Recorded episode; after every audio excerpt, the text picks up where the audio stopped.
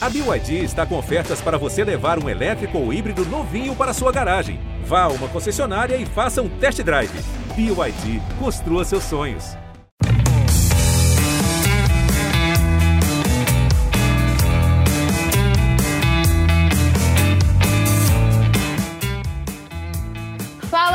Pessoal, tá começando mais um Céu na Rede, o podcast do futebol cearense. Eu sou Beatriz Carvalho e estou aqui com o povo que sabe muito de Ceará e Fortaleza, que acompanhou tudo do Clássico Rei, que tá aqui para falar sobre esse assunto, né, que é o quente, também dessa reta final de Brasileirão. E aqui comigo nesse episódio, o Marcos Montenegro, que é editor e apresentador do Globo Esporte, o Daniel Rocha, que é comentarista do Sistema Verdes e o Alexandre Mota, que é repórter do Diário Nordeste parceiro aqui do Céu na Rede, né, Ale? Já está aí pela segunda vez. Tudo bem, pessoal? Tudo bem, Bia? É um prazer imenso estar participando aqui do programa com vocês. Como você disse, né? Reta final de Campeonato Brasileiro, clássico rei, um clássico rei histórico. Eu tive a oportunidade de acompanhar essa partida direto lá da, da Arena Castelão e uma atmosfera totalmente diferente, né? A gente que faz a cobertura do dia a dia dos clubes, que é da crônica esportiva cearense, é de fato um momento muito especial. Então, bacana estar aqui conversando, conversando sobre um jogo tão importante com amigos, né, parceiros do nosso dia a dia, aqui da cobertura da imprensa esportiva, do Sistema Verdes Mares, e de fato temos muitas coisas para destrinchar aí para o torcedor, Bia. Oi, Bia, Ale, é, Daniel, todo mundo ligado no nosso Cia na Rede. Prazer, né, estar tá aqui mais uma vez e para falar do nosso filé mignon, que é o nosso amado clássico rei. E o clássico rei sempre pode mudar a trajetória de alguém ou manter os times na mesma trajetória, né? E eu acho que esse último que tivemos nesse ano, nessa quarta-feira, exatamente mantém o, o, o ritmo, né? Mantém os dois na mesma pegada em que estavam. O Fortaleza caindo de produção, preocupando bastante a sua torcida, e o Ceará em ascensão, com muito mérito para Thiago Nunes e bastante coisa para a gente comentar aqui, para a gente conversar. Fala Bia, Alexandre, todo mundo ligadinho aqui com a gente. É sempre um prazer estar aqui no CE da Rede. E como disse o Marcos, né, para falar do nosso principal produto, né, do que a gente mais gosta. Uma pena que por esse ano acabou, né? Fica só para o ano que vem, mas também tem tudo para ter clássico a rodo, né? Em todas as competições que essas equipes devem participar juntamente. E, e foi um clássico com muita coisa para a gente pontuar, viu? Pois é, Daniel. O Ceará venceu por 4 a 0. Eu já começo falando com você. O que, que foi decisivo aí para o lado do Ceará para vencer esse clássico com uma atuação tão boa, né, quanto a gente viu? Para o lado do Ceará foi simplesmente tudo que o Ceará fez no jogo, né? Não tem um jogador que a gente coloque que não fez uma partidaça. O Ceará fez de longe o melhor jogo do Campeonato Brasileiro. E aí, logo contra o maior rival, logo complicando ainda mais a situação desse rival nessa sequência pesada que o Fortaleza vem vivendo. Mas méritos também para o Thiago Nunes. O Thiago escalou o time que eu escalaria. É, não estou dizendo aqui que sou o dono da verdade, mas que gostei demais do que ele imaginou para o jogo, porque era exatamente o que se fosse eu na posição dele pensaria em fazer e tudo deu muito certo. Não só a questão das peças, como também o posicionamento dentro de campo, a forma de se defender, a hora de atacar e até mesmo a efetividade que a gente reclama tanto desse time do Ceará, que muitas vezes produz muito e, e não faz tantos gols ele conseguiu botar quatro lá dentro, até Ione Gonzalez desencantou. Foi um momento em que o Thiago teve o feeling para fazer substituições na hora correta, premiar determinados jogadores, dar confiança para outros. Fica aí de baixa só a lesão do Luiz Otávio, torcer para que não seja nada grave, mas é outro que fez uma partidaça.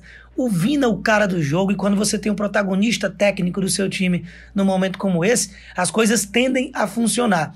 Então não teve nada que a gente botasse assim que foi mais ou menos. Até mesmo o João Ricardo, que foi pouco exigido, mas foi exigido de forma importante em alguns momentos e deu conta do recado ali como tem dado. Né?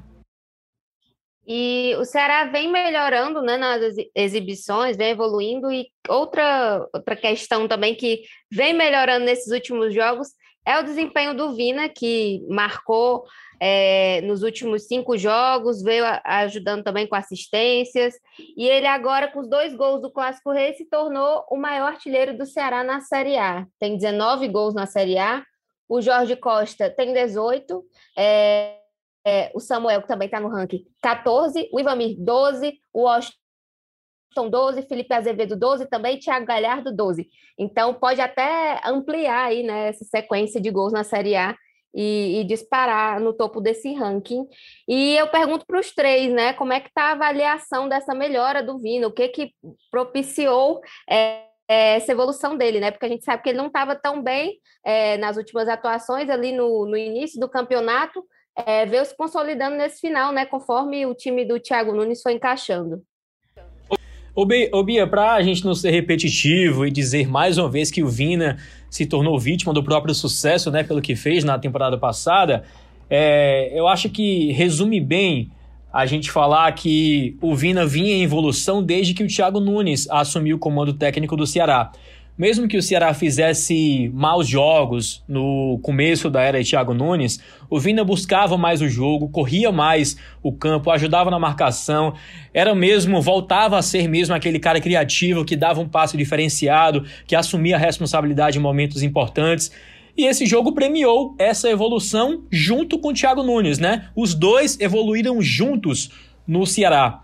E isso tem muito do Thiago Nunes, na minha opinião, né? Porque ele sempre mostrou confiança. Ele mesmo, nas coletivas do Thiago Nunes, chegou dizendo que. É, conversou com o Vina, né, e disse para o Vina assumir mesmo a responsabilidade e fazer o que ele faz de melhor, que é futebol, mostrando total confiança nesse jogador. E eu acho que a atuação de ontem do Clássico Rei é mesmo para mostrar que esse time está encaixando e o Vina tem tudo para ser o Vina de outros tempos que acostumou não sei se acostumou mal, né? Acostumou bem o torcedor do Ceará fazendo gols. A gente não pode cobrar tantos gols assim, né? As pessoas até falam.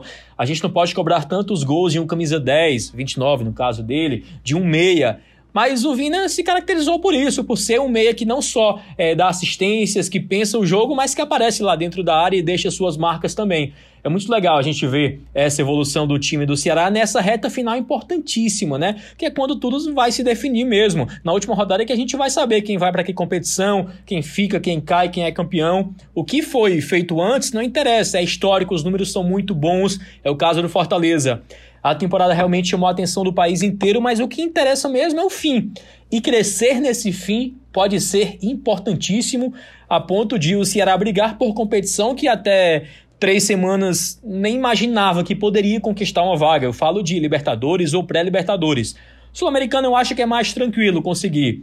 Mas é, para fechar essa minha participação, essa minha fala inicial, é isso. O Thiago Nunes foi muito criticado. A gente criticou muito o Thiago Nunes por algumas atitudes dele. Mexia demais no time, dava espaço a quem a gente é, não via na frente de outros que mereciam ter ganhado é, oportunidades.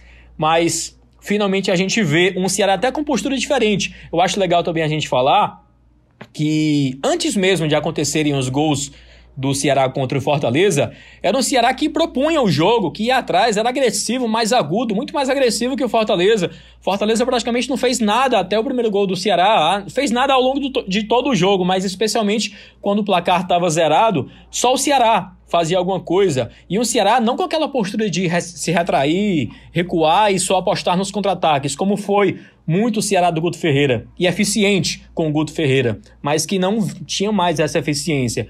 Contra o Fortaleza, não, a gente viu esse Ceará gostando de jogar com a bola nos pés, buscando a partida, e mesmo depois que fez o gol, aí sim, naturalmente muda a postura, né? O time é, volta mais às linhas natural, porque o outro time vai buscar o resultado, mas ainda assim, querendo mais gol, querendo encaixar os contra-ataques, e os contra-ataques foram de dicionário, né? De, de, de dar aula mesmo, de almanac. É... Eu... Complementem. Rapidinho, é, pontuando também esse aspecto do Vina, a gente está falando de um jogo em que o, o, o Vina se destacou pelos gols, né? Mas o Vina, como um todo, ele não é apenas protagonista, ele de fato é decisivo. As vitórias do Ceará passam pelo Vina e o jogo do Ceará como um todo atravessa toda a, a, percepção tática, a percepção de posicionamento, né? É o poder de decisão que esse atleta possui. O, o Marcos pontuou sobre o Thiago Nunes, eu acho que ele foi fundamental né, nesse processo. E ele falou: eu não recupero jogadores, né? O Ceará não é isso, não é um centro de recuperação. Só que, de fato, é, dar confiança para aquele jogador, colocar ele mais próximo da área. Agora jogando né, em um sistema em que ele é basicamente o segundo atacante da equipe, mas também com muita liberdade para flutuar, voltar ao meio campo, buscar essa armação. Então, acho que todos esses elementos táticos, e aí você tem baseado a, a postura que o técnico exige né, da equipe, uma nova mentalidade tática que o Ceará acaba desenvolvendo, eu acho que tudo isso chega como um somatório ao Vina, e paralelo a tudo isso, o apoio da torcida. Ceará, em diversos jogos é, desse ciclo recente, ele foi muito empurrado pelo torcedor. E a gente sabe que o Vina, ele também é um jogador que precisa muito desse aspecto, né? o aspecto mental, o aspecto psicológico, o de ser abraçado, o de conseguir ter essa sinergia. E quando a gente esteve é, acompanhando o Clássico Rei, a gente percebeu isso. O Ceará definitivamente mostrou né, todo esse essa atmosfera de vivenciar o clássico, de jogar o clássico como ele deve ser é, de fato enfrentado, em que todo mundo está muito ligado, em que os atletas estão muito é, motivados e concentrados dentro do campo. E eu acho que quando a gente faz o paralelo com o coletivo, o Ceará funcionou bem demais. E aí todo esse arcabouço serve para o Vina para ele ser decisivo, para ele ganhar aquela bola no contra-ataque, em que foi um contra-ataque de transição rápida, que nasce com uma roubada de bola, um passe genial do Mendonça, né? ele vai, finge que vai finalizar e acaba tocando para o Vina arrematar, ou no terceiro gol, que ele também recebe uma bola de frente para a área, com muita liberdade, uma construção coletiva que aconteceu e terminou nos pés do Vina. Então, acho que são todos esses fatores que explicam esse momento de um jogador que é extremamente importante e para o cenário do futebol nacional, local, é fundamental ter alguém que possa assumir é, esse poder de decisão, que possa, de fato, decidir jogos. E o Vina faz isso com maestria, seja com gol, seja com assistência. É um jogador que estava né, é, dentre os craques do último Brasileirão e ele segue né, em alto nessa reta final, como foi também pontuado aqui. A reta final é fundamental dentro das expectativas que a gente pode projetar para o Ceará aí ao fim de 2021. O conjunto, né, Leo? O conjunto faz com que o individual se sobressaia. E se a gente pegar o conjunto do Ceará, a gente pega o Lima de um lado, Mendonça do outro, Fernando Sobral, enfim, todos que estão sendo utilizados ultimamente pelo Thiago Nunes, fazem com que o Vina consiga é, apresentar o resultado tão desejado, corresponder às expectativas depositadas. Exatamente. O... No Clássico Rei, o Ceará ele fez uma partida extremamente equilibrada, e equilibrado quando a gente fala de uma solidez defensiva e de um ataque extremamente letal, extremamente cirúrgico. O Ceará conseguiu atacar pressionando com linha alta, conseguiu atacar através de transição e também com a bola, né? E conseguiu através de organização ofensiva. Então todos os mecanismos funcionaram. E o Vina apenas regiu, né? A grande orquestra regiu toda, foi o maestro daquele momento e também da reta final, né? Já em no apogeu com a torcida lá no fim é, do jogo, junto da torcida do Ceará na Arena Castelão. Você queria falar, Daniel? Só porque assim, a gente tá falando do Vina, de como ele tá evoluindo. O Marcos citou o Lima, agora também na boa partida que fez. E como o futebol, a gente usa muito essa, essa frase na, na rádio, né? Muito cíclico. Porque realmente é demais. É, realmente é demais. A gente consegue ver é, jogadores que. O Fabinho, por exemplo, que para mim tá consolidado como uma dupla ali ao lado do Sobral. Fabinho sofreu muito com lesão essa temporada e os primeiros jogos dele titular, até mesmo com o Guto e agora com o Thiago Nunes, foram terríveis, mas a ponto assim da gente dizer que ó, acho que não dá mais, tá, tá num nível muito abaixo. Aí olha a partida que o cara faz. O Lima tava esquecido pelo Thiago Nunes, às vezes nem entrava em campo. Foi titular no último jogo, muito mal, saiu no intervalo, não viu a cor da bola. Aí faz a partida que faz no clássico. O Mendonça, empurrado goela abaixo pelo Thiago Nunes. Não jogava, não rendia, não fazia nada, o torcedor vaiando o Mendonça. E aí, de repente, olha a partida que ele faz também.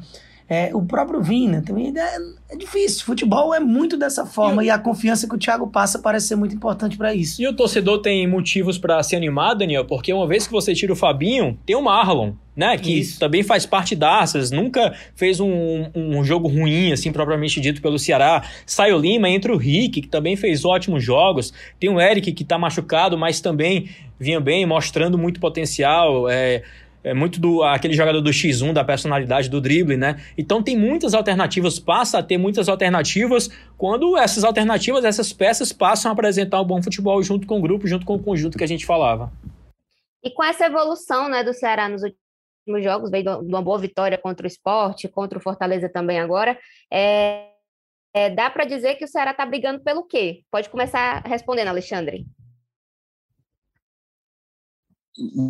Bia, eu acho que o torcedor, né, como todo, vive muita atmosfera da possibilidade de Libertadores, da possibilidade até de pré-Libertadores, né, pensando numa oportunidade de ampliação das, class das classificações junto à Série A do Campeonato Brasileiro. E se a gente olhar a pontuação do Ceará, mas acima de tudo a colocação, ele está inserido nessa briga. O Ceará ele faz um, um momento crescente de se colocar, né, brigando por um, um cenário internacional na primeira página da tabela. Não será nada fácil. Não é uma vitória no Clássico Rei que vai definir isso. O objetivo inicial do Ceará era chegar aos 45 pontos, e aí eu acho que é um processo gradual. Agora ele vai olhar com mais facilidade para esses novos caminhos. A vaga na Sul-Americana é uma quase realidade, né, junto ao Ceará, pensando que a pontuação dele permite que ele tenha mais de 60% de possibilidade, que ele vive um momento muito oportunizado, né, junto à Série A do Campeonato Brasileiro, com bons resultados, o time muito encaixado, muito equilibrado, e aí, para sonhar com algo mais, ele vai precisar fazer o que ele fez contra o Fortaleza, mas entendendo que ele vai jogar em outros espaços. O Ceará ele precisa, e aí nessa reta final, acima de tudo, conseguir fazer o dever de casa, conseguir os resultados dentro da Arena Castelão, que ele já vem realizando de forma muito importante, né, com vitórias como Cuiabá, Fluminense, Esporte. Nessa reta final, o Ceará vai enfrentar Corinthians e América Mineiro. Não são jogos fáceis, mas a torcida chegou junto, o time está jogando muito bem e ele vai precisar conseguir manter isso. Agora também é importante tentar pontuar fora de casa. E acho que essa construção ela inicia nesse próximo jogo, um jogo contra o Atlético Goianiense, em que o Ceará iniciou a rodada passada da Série A como o pior visitante. Conseguiu a primeira vitória agora, mas jogando na Arena Castelão. E daqui para o final do Campeonato Brasileiro, se a gente projetar cinco jogos, são três jogos fora de casa. Adversários dificílimos, Flamengo, Palmeiras, independente de estarem brigando pela, na final da Libertadores, terem esquecido a Série A do Campeonato Brasileiro, são elencos extremamente qualificados. Então, acho que o Ceará está vivo nessa briga, ele briga por um objetivo maior, sim, sonhando com uma vaga internacional novamente. Acho que a Sul-Americana está bem encaminhada, e para sonhar com a pré-Libertadores ou a Libertadores, a fase de grupos, uma possibilidade real, ele precisa continuar pontuando, seguir essa crescente e tentar tirar pontos fora de casa, que é a grande dificuldade da equipe a gente vai ter um panorama ainda melhor após esse fim de semana, que já iniciam as disputas, né? a final da Copa Sul-Americana. E essa final ela pode abrir né, mais vagas junto à Série A do Campeonato Brasileiro, como também a da Libertadores. Então, isso o torcedor alvinegro tem que ficar ligado, mas sempre pontuando. Né? Ele precisa pontuar, fazendo seu dever de casa e tentando extrair pontos fora como visitante. E Marcos e Daniel, o que, a gente pode esperar para esse jogo contra o Atlético Goianiense, além de a necessidade de pontuar fora de casa que o Alexandre pontuou? Nome, nome de dupla sertaneja, o Marcos e Daniel. o Atlético Goianiense sempre é um adversário... É. Os dois já pegam em complementam. Mas o Atlético Goianiense é sempre um adversário muito chato, né? principalmente defensivamente falando. É um time muito duro, muito difícil de enfrentar. Mas eu queria pegar ainda uma deixa do que o Ali falou sobre classificação do Ceará, né? Porque a gente estava até discutindo aqui na redação, ah, 45 pontos não garantem nada ainda, né, e tal. E eu acho que esse ano a régua para algum time escapar do rebaixamento vai ser um pouco mais alta, né?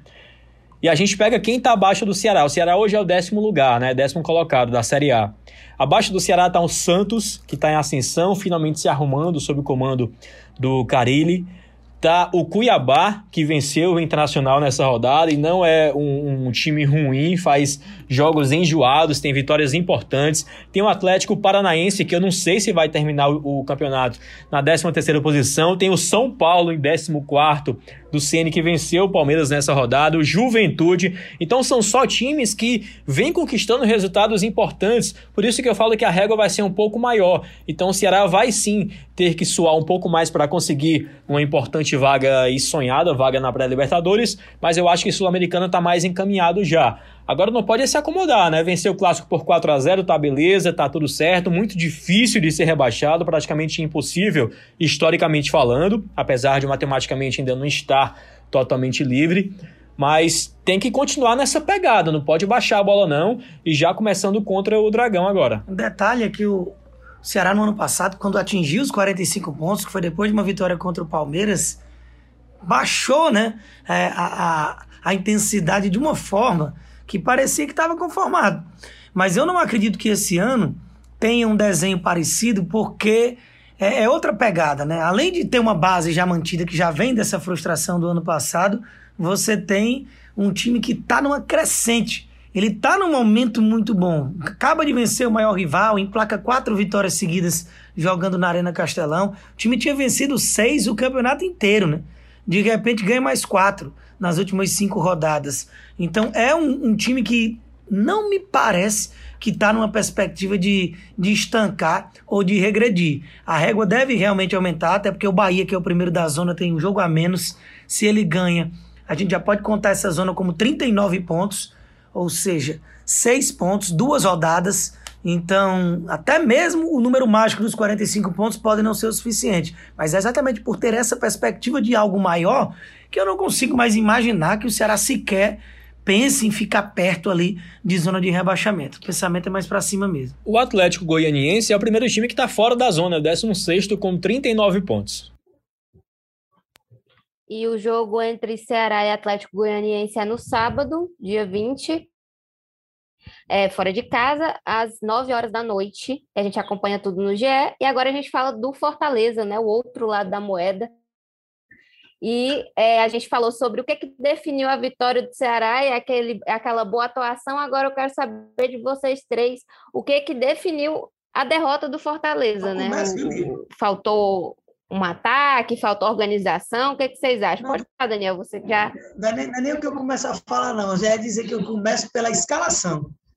Quando saiu a escalação, eu olhei assim, rapaz, que marmota é essa aqui?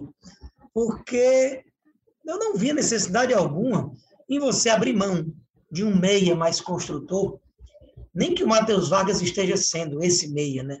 É muito importante sem a bola, mas a criatividade realmente é, não, não tem brilhado tanto desse jogador esse ano. Mas, de qualquer forma, ele tem tais características. E aí você jogar com três volantes contra um time que é o seu rival, mas não é aquele rival que estava no momento alucinante de atacar, de golear, de fazer muitos gols, de imprimir um grande, um grande ritmo. Eu achei uma precaução totalmente desnecessária aí já nesse fator. E que não deu nem resultado essa precaução. Não deu. O Fortaleza não teve meio campo, né? Será dominou todas as fases do jogo, todos os setores de gramado foi uma vitória muito tranquila, mesmo até quando o time ainda estava ganhando por pouco, por um ou por dois, que ainda tinha jogo, a gente viu é, um, um, Ceará que não sofria. Fortaleza até conseguiu chegar ali em uma outra, que resultou em alguma finalização mais ou menos é, de média distância para defesas tranquilas do João Ricardo, até aquela defesaça já no segundo tempo no chute do Wellington Paulista, mas até então era tranquilo demais. O Ceará tinha o jogo no seu controle, ele sabia a hora de atacar, de aproveitar os contra-ataques, inclusive pecou em pelo menos três contra-ataques claros, que com um pouco mais de capricho poderia ter resultado nessa goleada ainda maior. Então, o Fortaleza não teve esse domínio que o Voivoda se preocupou em ter no meio, e a outra situação lá na frente. Com todo respeito ao De Pietro, que fez uma partida até legal contra o São Paulo, deu assistência para o Robson, tentou ali algumas jogadas, e ele até tentou algumas espetadas, deu assistência para a finalização do Bruno Melo no primeiro tempo, mas para um clássico, eu não, não consegui entender que o De Pietri era a melhor opção. Você tem o Romarinho. Eu, eu poderia citar três: Romarinho, Edinho e Oswaldo. Três jogadores mais cascudos, que já têm identificação com o clube, que inclusive já fizeram gol e decidiram clássicos. E aí, de repente, você os pretere para colocar um garoto que tem ali duas partidas e que também não encheu os olhos ainda. Eu acho que foi muita cancha para o De Pietri e, e não que tenha sido por isso, Mas clássico é preciso você tomar decisões corretas. Como a gente elogiou que o Thiago Nunes tomou, e infelizmente o contraponto foi que para mim o Voivoda teve decisões totalmente equivocadas e por isso o placar é elástico. Eu já discordo, viu, Daniel? Com todo respeito. Não, eu discordo com relação ao meu campo ali, né? Que de fato foi muito estranha aquela, aquela escalação. Mas sobre o De Pietro, eu acho que ele é o que menos tem culpa no que aconteceu em campo.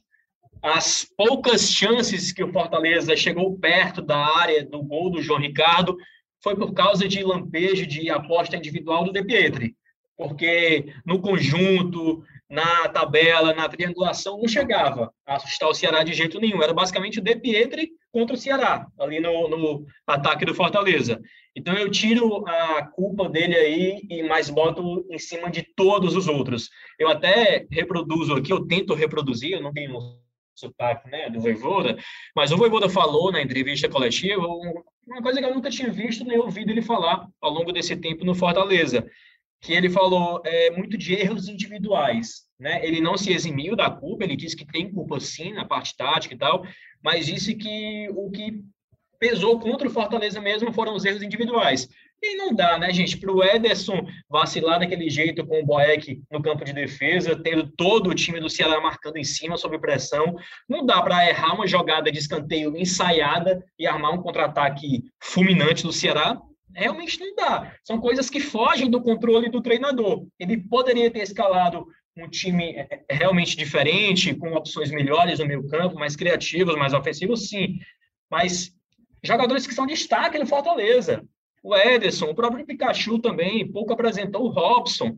Sabe, ninguém do Fortaleza foi bem. Por isso que eu tiro o De Pietri dessa lista aí. Ele fez bons jogos já pelo Fortaleza e conquistou a vaga de titular, conquistando a confiança aí do Voivoda, mas ninguém apresentou um bom futebol, o time não acertava três passes seguidos. E o Matheus Vargas, depois do jogo, falou bem, né? resumiu bem o que foi o jogo. Ganhou quem brigou mais, quem teve mais determinação, quem correu mais atrás. Fortaleza não correu atrás, não sei o que, que tinha com os atletas do Fortaleza, porque vontade era o que ele, era que ele, era que ele quase não sai, né? Vontade era o que eles menos tinham. E o time meio que... que... sentiu isso também, né? Começaram a, a, reclamar uns com os outros até. Ah, pode falar. Dentro, dentro do, do painel tático, né? O Ceará funcionou, o Ceará foi teve uma atuação coletiva basicamente perfeita, né, como o Daniel bem pontuou em todas as fases do campo, e o Fortaleza não funcionou, mas não funcionou mais uma vez. E acho que é esse o grande gargalo, né? A sequência negativa do Fortaleza atravessa por um momento em que não há uma reação. O Fortaleza joga da mesma forma, ele continua falhando e coletivamente ele não funciona. O Fortaleza não conseguiu atacar o Bragantino e levou três gols. O Fortaleza teve extrema dificuldade para superar a linha defensiva do Ceará e mais uma vez ele, ele esteve muito vulnerável defensivamente quando a gente fala daquele primeiro gol, é um gol em que o Ederson recebe a bola de costas, os volantes do Fortaleza atuando de costas, né? Quando ele, o Fortaleza, ao longo da competição, tinha um atleta que podia fazer essa saída de bola, ele até ficava, às vezes, junto aos zagueiros, né? A linha de três defensores, que era o Felipe, e ele tentava fazer essa armação, e o Fortaleza, taticamente, ele foi dominado, né? E principalmente dentro desse aspecto defensivo, porque a, o ataque do Fortaleza, ele nasce dessa armação, né, que parte dos defensores. Eles têm essa qualidade, né? Se a gente falar do Benevenuto, do Tite, o próprio Tinga, né, que é lateral, mas eles não conseguiam. E aí mais uma vez a gente percebia um Fortaleza sem meio-campo em que ele nos poucos nas poucas oportunidades tentava explorar até o, o, lançamento e isso não funcionava porque o, o Ceará estava extremamente compacto então, taticamente não funcionou. O Fortaleza não funcionou contra o Ceará, não funcionou em rodadas anteriores, e ele vem nessa decrescente, ele não muda essa perspectiva. E aí, quando ele muda, né, e ele vai escolher o Clássico Rei para fazer isso, você vai colocar três volantes. Quando o time já tem dificuldades no processo criativo, aí realmente se torna um. Ele basicamente aumenta né, a, a probabilidade dele ter um problema. Então, acho que o Voivoda ele tem, de fato, culpa né, dentro desse processo. Mas não é apenas ele, é um, um conjunto de fatores. Fortaleza ele tem desfalques importantes, é, o período de contratações já foi encerrado, as contratações do Fortaleza Elas chegaram, elas ainda não conseguiram vingar, se a gente falar do De Pietri. Ele teve um momento né, contra o São Paulo positivo, mas antes da escalação dele ser titular, eu não conseguia nem imaginar o De Pietri como uma opção titular. E aí aquele jogo foi o jogo em que ele foi bem. A gente também fala né, do Ângelo Henriques, que teve diversas oportunidades, mas ele não conseguiu render o esperado. E o Edinho, que ele surge sempre nos dez últimos minutos, cinco últimos minutos. Então, o Fortaleza era um time né, que a gente conseguiu acompanhar ao longo do Campeonato Brasileiro como uma equipe forte coletivamente. O grupo do Fortaleza se destacava defensivamente. Benevenuto fazia gols. O Ederson chegava bem e também era muito forte na marcação. O Robson estava fazendo muitos gols né, no início, era o artilheiro, chegou a ser artilheiro da Série A do Campeonato Brasileiro em determinado momento. E todos eles estão meio ofuscados pelos ruídos né, que a gente acompanha dentro de campo do Fortaleza. Os atletas muito nervosos, discutindo muito, e aí o Fortaleza não tem um atleta que possa se destacar, que possa assumir a responsabilidade, porque desde o início ele funcionou de forma coletiva. E aí isso passa muito pelo Voivodo, de buscar essas soluções. Crispim e David, a gente não sabe quando irão retornar. Então é preciso não apenas mudar peças, mas mudar as características que estão dentro de campo é, buscar atletas que possam fazer pivô se ele não consegue trabalhar a bola no meio campo, buscar mudar, né, talvez a linha defensiva, já que ele cede tantos espaços como foi o jogo nesse jogo contra o Ceará. E para finalizar dentro dessa ótica, eu acho que o, o Ceará venceu de 4 a 0 e ele poderia ter vencido demais. O placar em determinado momento pareceu pouco, se a gente levar em consideração as falhas né, na finalização que o Mendonça teve já no segundo tempo. E isso acho que denota todo esse contexto né, de, dificuldade na armação, de esquema tático que não está funcionando e de peças que são mantidas no time titular, e vou falar especificamente do Ederson, que não está jogando bem, há uma sequência de jogos e ele se mantém como o volante titular, né, em determinados momentos sendo abraçado pela torcida, mas no Clássico Rei fez uma atuação muito ruim. E o Alexandre falou um ponto muito importante que é esse dos desfalques e mudanças de peças. É, e o Voivoda falou na coletiva sobre isso, né? Que se houve um, um erro no planejamento do elenco e tudo mais, isso tinha que ter sido pensado em agosto. Agora não tem mais como reclamar, levar até o fim. E eu quero saber do, do Marcos e do Daniel, a nossa dupla sertaneja, é, se eles concordam, discordam, que que eles, como é que eles avaliam esse planejamento. Isso porque o Alexandre já deu a opinião dele, então eu quero ouvir vocês também. Quando, quando começa a dar errado, né, é, é bem, parece que é situação de obra pronta. Mas tem algumas situações que a gente já fala desde o início, como por exemplo, zaga, né? Se o Voivoda optou por jogar com três zagueiros no esquema que deu certo logo de cara, desde lá do, do Campeonato Cearense ainda, é, você tem que, tinha que ter pelo menos cinco zagueiros confiáveis no elenco, né? E tinha, mas liberou o quinteiro. Aí libera o quinteiro, coisa que eu não entendo. É, o Luiz Henrique era um que, pelo jeito, não agradou ao Voivoda. Jogava muito com o Ederson Moreira, fazia ali partidas interessantes, é um garoto ainda com muito a ser lapidado. Aí foi liberado junto com o Carlinhos. Então, assim, subiu assim, com o Botafogo, Carlinhos. Subiu. Mas eu fico pensando assim, se você já não tem esse elenco vasto, Fortaleza tinha que ter se preocupado em trazer peças ao invés de dispensar algumas. E aí é que eu acho que ficou ali um pouco cego com aquele sucesso bombástico de início de Campeonato Brasileiro que se estabeleceu desde o início lá em cima, né? O Fortaleza tinha um time titular. Você não conseguia imaginar o Fortaleza sem Crispim, sem Pikachu. Não que se deva a esses desfalques, essa sequência ruim agora que foi sem os dois, mas o Pikachu, por exemplo, já tá, desde o jogo passado, já tem duas pancadas aí com o retorno dele. Mas o Crispim tá realmente fazendo falta. Mas enfim, tinha que ter uma reposição. O Bruno Melo dá conta do recado? Dá. Mas faz o feijão com arroz. O Bruno Melo dificilmente vai decidir, tudo bem que já decidiu, mas não é a dele decidir jogos, ser protagonista, coisa que o Crispim muitas vezes é. É o maior assistente do time. E aí na zaga você já tem um que encaixou muito bem, que foi o Tinga, mas não é zagueiro. Mas não vou nem falar dele não, porque tá dando certo, encaixou é como se fosse. Mas você tinha um zagueiro, que é o Jackson. E não parece ter muita confiança do Voivoda. Quantas vezes ele não improvisou o Bruno Melo por ali, o Jussa por ali. E só não improvisou mais o Bruno Melo porque não tinha ninguém para a esquerda. O Crispim, exatamente. Então, assim, é um show de improvisações. Umas dão muito certo. O próprio Crispim é uma baita de improvisação. Nunca jogou ali, né? E olha o que ele se transformou. Então, realmente, umas dão certo, outras não. Mas dentro de uma seara em que você está tendo que improvisar tanto, não era uma cartada mais certa trazer jogadores de ofício, de posição? Então, realmente, eu acho que faltou ali pensar um pouco mais na quantidade, porque essa reta final de temporada não é por acaso, não, coincidência nem nada disso. Todo time sente. O Atlético Mineiro vai sentir, o Flamengo vai sentir, o Palmeiras são os principais elencos do Brasil. Dirá um time que não tem tanto recurso e tantas peças, né? Eu até já falei em outras edições aqui do nosso podcast que o que mais me impressiona é o que o Voivoda fez com esse time, com esse elenco. Né? Um elenco tão criticado e tal, tão questionado, todo mundo dizia que tinha que ter reforços antes de começar o brasileiro. Mas o que ele fez foi impressionante. Eu sempre falei isso, né? Fazendo pouquíssimas contratações, pouquíssimas pontuações. Era basicamente o mesmo time que o Whindersson tinha na mão. Ah, até brinquei que o pessoal tinha que agradecer ao Whindersson, né, por ter montado esse elenco do Fortaleza.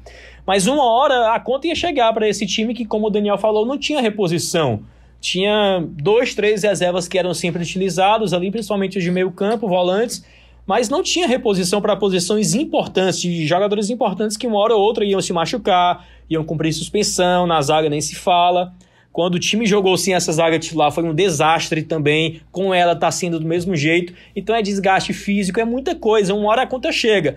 E o problema pro Fortaleza é que essa conta chegou numa hora muito ingrata, que é essa reta final e, como eu falei, decisiva. Então tem que se arrumar no curto prazo, tem que se reinventar no curto prazo, voltar a fazer um trabalho psicológico, né, de confiança, terapia. voltar a ganhar moral, terapia um pouquinho para não se abalar e não deixar com que essa temporada histórica vá pelo ralo tão facilmente. E Marcos tem que finalizar a fala dele falando o que ele sempre fala aqui nesse podcast, né, Marcos? Aquele quem tem quem tem um tem dois, como é que é? Quem frase? tem um não tem nada, quem tem dois tem um. Muito bem lembrado, Beatriz. Pronto. E agora a gente fala do próximo confronto do Fortaleza, que é contra o Palmeiras, nada mais, nada menos, né, que o Palmeiras na Arena Castelão. É... E aí eu pergunto para vocês três também, para a gente finalizar essa rodada aqui falando de Ceará e Fortaleza, o que, que se pode esperar desse jogo? Um, uma melhora? Dá para ver isso acontecendo? Mesmo com os desfalques, né, com os prováveis desfalques de, de David e Cristiano? Eu acho que vai partir muito do como é que vem o Palmeiras para começar a conversa. O adversário se vier com a força máxima é muito difícil. Tudo bem que o Fortaleza venceu e lá o Palmeiras, né, com aquele naquele jogaço, com o gol do Igor Torres já no, no último lance. Mas não dá para era outro momento, era outro Fortaleza não dá para contar que, ah, porque ganhou lá, vai ganhar de novo. O próprio Atlético Mineiro, Fortaleza venceu na estreia, perdeu aqui por 2 a 0 também, porque já não tava naquela mesma pegada. Então, o Palmeiras poupou nessa rodada contra o São Paulo. É, o Abel falou muito de seguir o plano, vai seguir o plano e não interessa o que aconteça. Então, eu não sei se esse plano envolve a jogar com o time titular agora no fim de semana para no meio de semana poupar e aí jogar no outro sábado a final da Libertadores, porque eu também já acho muito tempo, cerca de 15 dias, se ele não jogar contra o Fortaleza com o que tem de melhor sem, sem o time titular, eu imagino que é um gap muito grande aí de ritmo de jogo. Então, infelizmente, pode acabar sobrando para ser contra o Fortaleza o retorno desses titulares para depois poupar no meio de semana. Então, partindo daí, o Fortaleza vai precisar voltar a ser aquele Fortaleza. E sinceramente eu não sei se tem tempo hábil para uma mudança tão brusca e ainda mais depois de uma pancada dessa como foi num clássico. Assim, três dias depois você virar a chave como se nada tivesse acontecido e voltar a apresentar um grande futebol. Então acho que primeiro parte por aí. Como é que vem o adversário para depois o Fortaleza ter uma noção do que é que ele é possível fazer dentro do jogo. E mesmo que seja um Palmeiras reserva, Daniel, vamos pegar aqui o time que jogou contra o São Paulo, o Palmeiras que jogou contra o São Paulo. Kusevich na zaga, junto com o Renan. Aí tem Patrick de Paula, volante, Danilo, Breno Lopes, Jorge Luiz, na lateral esquerda. Luiz Adriano, William Bigode. Esse é o time reserva do Palmeiras, é certo? Então, mesmo que seja reserva, Fortaleza tem que se cuidar bastante. E a gente sempre brinca com essa situação, né? Os times cearenses, os times cearenses são, são danados em se enrolar contra os pequenos e aprontar contra os grandes, né? Vamos torcer para que essa máxima se concretize agora contra o Porco também. Ale? E no, e no paralelo final, acho que bem pontuado, né, com vocês falando sobre essa força do time do Palmeiras, se a gente levar em consideração também que o Everton, goleiro da seleção brasileira, ele não costuma, né, ficar de fora das partidas, independente do Palmeiras utilizar o time titular ou reserva.